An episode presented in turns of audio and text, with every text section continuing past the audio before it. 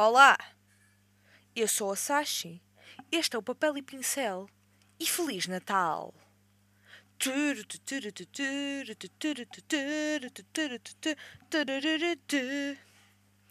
Yeah, continuamos com esta produção um bocadinho pobre, mas ok. Então, eu hoje decidi vir conversar um bocadinho. Se calhar não tanto mostrar um livro que eu li ou sim, mas falar um bocadinho como tem sido. Sim, ok, falar de livros, mas não tanto um, explicar o que achei do livro que li, porque não terminei nada, não é? Mas uh, falar sobre como tem sido a minha vida no, em termos de multimédia e não só.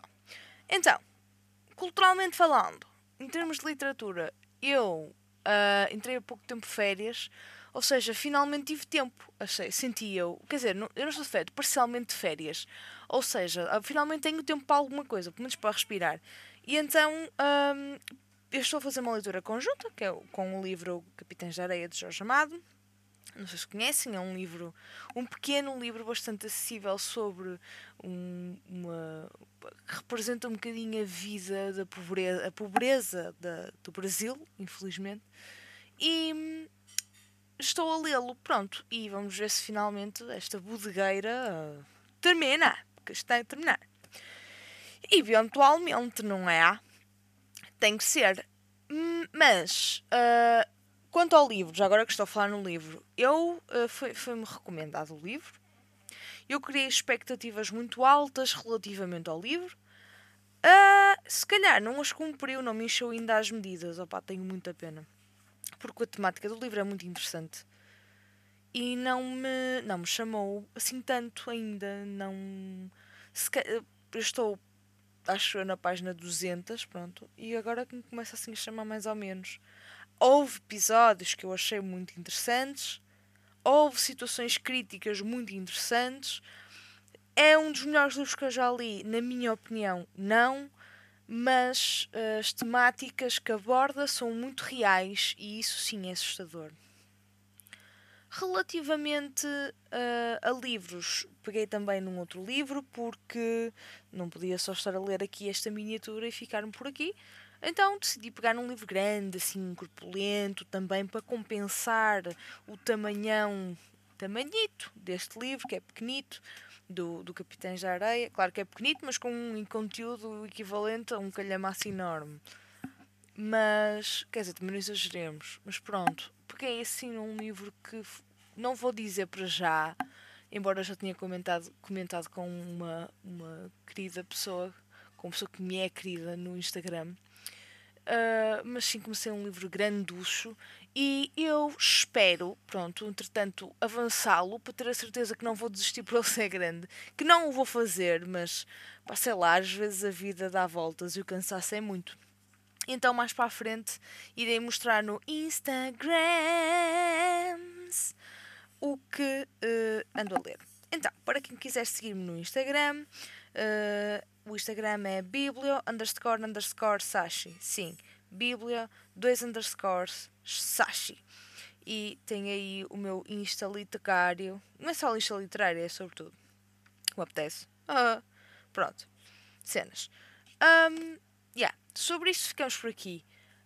Onde é que eu avancei mais? Bem, eu não vi filmes, mas uh, terminei finalmente de ver, ou acho comecei e terminei, a segunda temporada do Alienista. E eu digo já que, pronto, me, óbvio que me prendeu. Eu não, ach, não pensei outra coisa, não achei que seria de outra forma. Agarrou-me a vista, aos ouvidos, opa, foi de uma forma muito imer, imersiva. Muito imersiva com que me prendeu ali a série. A segunda temporada tem uma temática, não é tão centrada no, no, no próprio alienista, é mais centrada no elemento feminino e foca também um crime. Portanto, é. é estamos. Desculpa, aqui no rato e dá sempre barulhão. É mais focada no. no obviamente, no, na rapariga, porque, porque o crime. Hum, pende também para um infanticídio. Um, a partir daí a coisa fica como se já viram a primeira temporada, conseguem também perceber que um, a segunda temporada uh, será do mesmo registro, assim. Como é que eu hei de explicar? Impressionante, gráfica, muito gráfica, uh, crimes com muito simbolismo, uh, com, com atores excepcionais, desde o Daniel Brühl ao Luke Evans, a, a própria Dakota Fanning, uh, fazer um papel fenomenal nesta série, eu acho incrível. Uma, uma emancipação feminina tra trabalhada de uma forma impecável.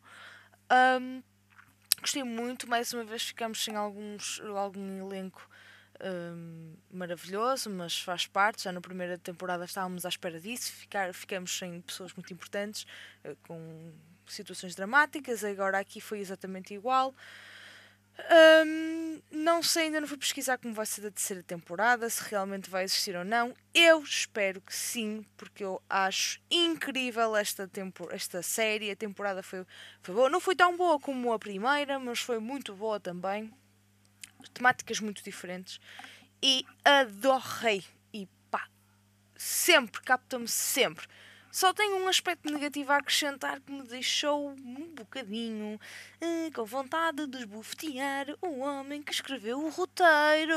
Ah, amor, podias mudar isso, que se não se faz, que é o que há. Ora, eu detesto quando tens uma espetacular, espetacular, e depois mete-se lá um embróglio amoroso, parvo infantil